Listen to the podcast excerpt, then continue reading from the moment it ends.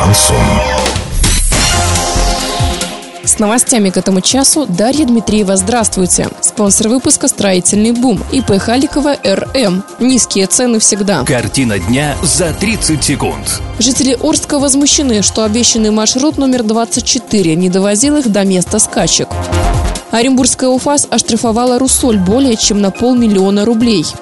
Подробнее обо всем. Подробнее обо всем. Жители Орска возмущены, что обещанный маршрут номер 24 не довозил их до места скачек. По словам горожан, 24-й маршрут довозил их лишь до авиаспортклуба «Стрижи», а скачки проходили в трех километрах от клуба, в районе старого аэропорта. Однако в администрации сказали, что на территории «Стрижей» каждые 15 минут курсирует муниципальный автобус, который бесплатно забирает людей и отвозит их до места проведения мероприятия и обратно.